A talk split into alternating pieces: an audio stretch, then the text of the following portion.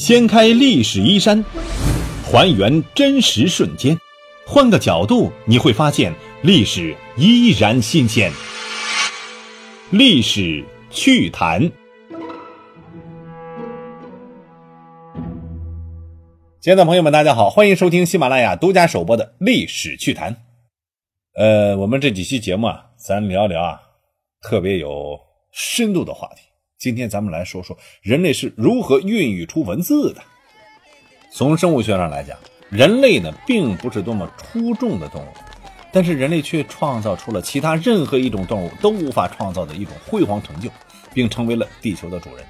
这个主要归功于人类所特有的一种杰出能力，就是保存并且传递知识的能力。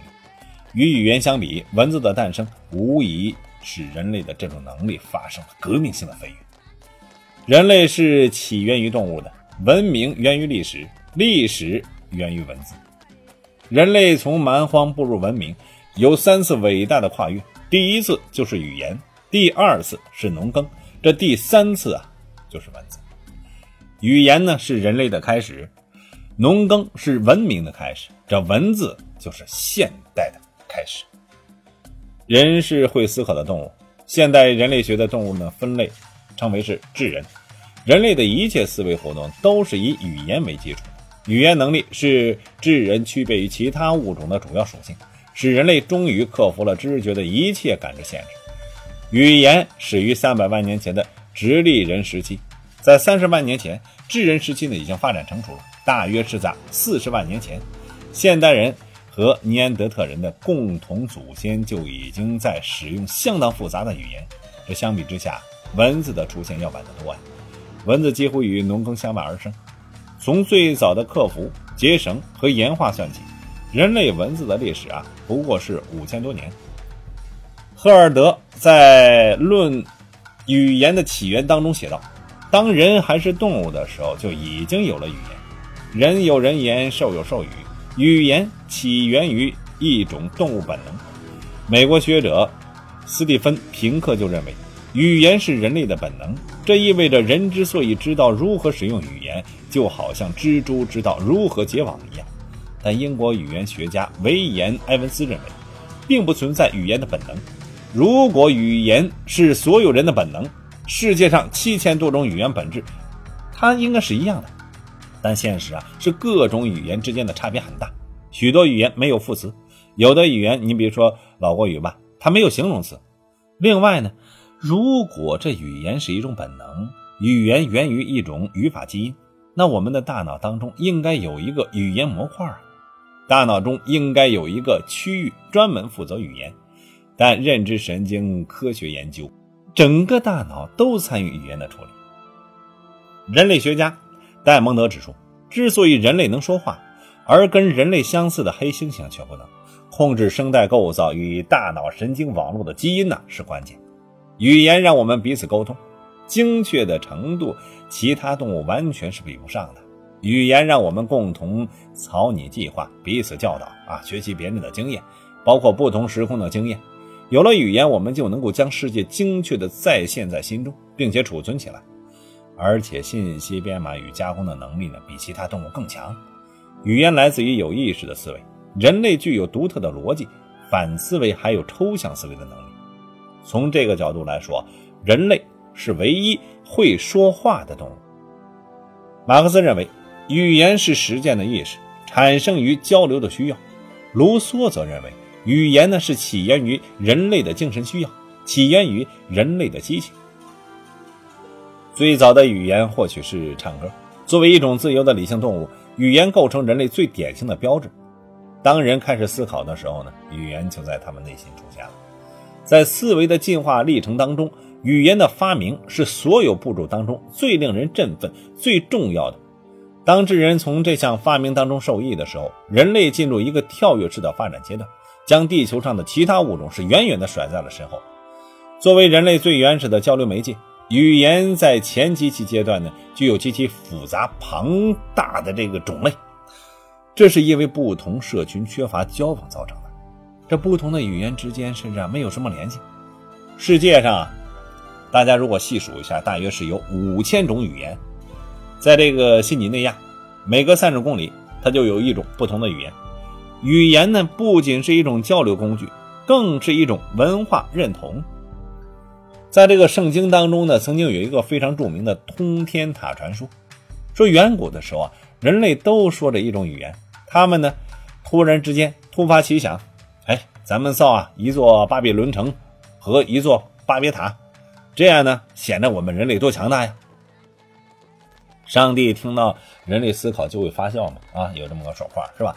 这时候啊，上帝一想，嗯，这人类啊，要骄傲啊，于是呢就改变了人类的语言，使他们之间无法沟通，结果通天塔半途而废，人类呢也因为语言的不同分裂，造成了许多相互敌视的民族。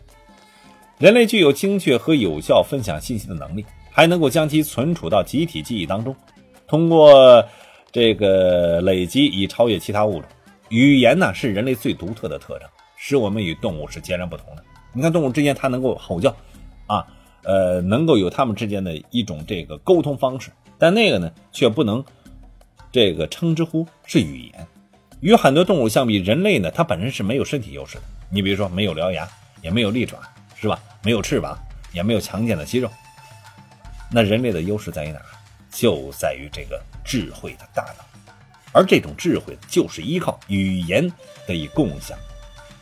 因为有极其复杂的语言，人类呢能够将以前积累的经验和知识啊传给后代，使历史呢能够向前进步。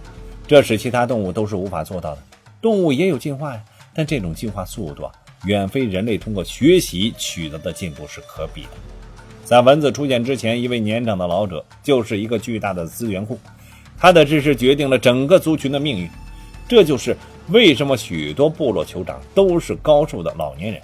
这其实啊，也是中国尊老敬老一个孝文化的一个起源。虽然语言几乎与人类一样久远，但它作为一种声音啊，转瞬即逝。我们无法听到远古时代的语言。在口头语言的时代当中，人类的所有的知识和经验必须借助于人来作为媒介。一个人的死亡往往会导致大量信息的消亡。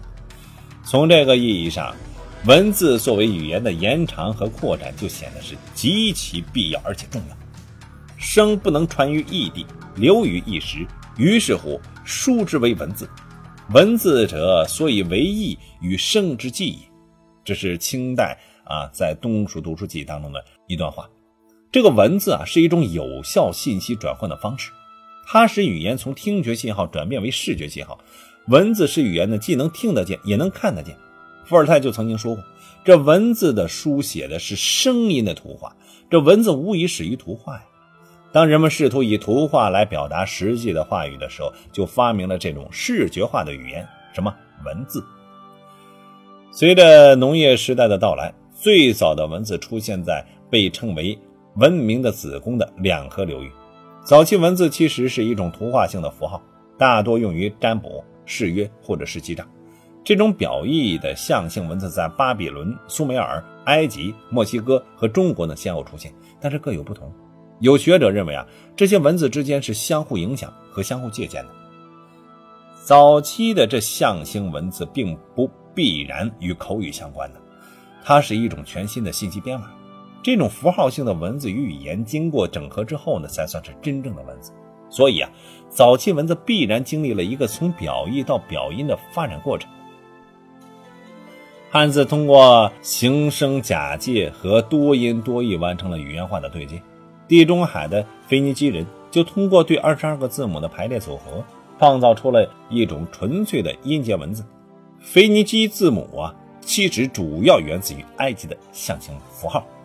发明字母呢，无疑是一个很伟大的事情。字母文字呢，是所有文字系统当中最简化的、最具颠覆性的东西。有了这种拼音字母，任何人类语言都可以被记录下来，形成文字。所以呢，它很快就成为了人类通用的文字。从腓尼基字母派生出的古希腊字母和这个阿拉美亚字母，前者发展出拉丁字母和斯拉夫字母。后者呢，演化出了印度文、阿拉伯文、蒙古文、藏文和满文等字。文字的创造啊，给人类生活带来了文明的曙光。它的创造价值呢，是超过了其他任何成就。人类在五千多年前迈出的这一大步，使他们创造的思想和经验呢得以保存。他们历经千辛万苦得来的智慧可以代代相传。这两项过程都是维持一个复杂的社会所必须的。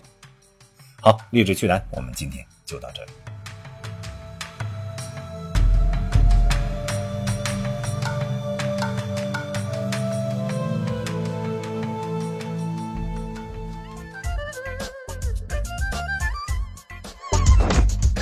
掀开历史衣衫，还原真实瞬间，换个角度你会发现，历史依然新鲜。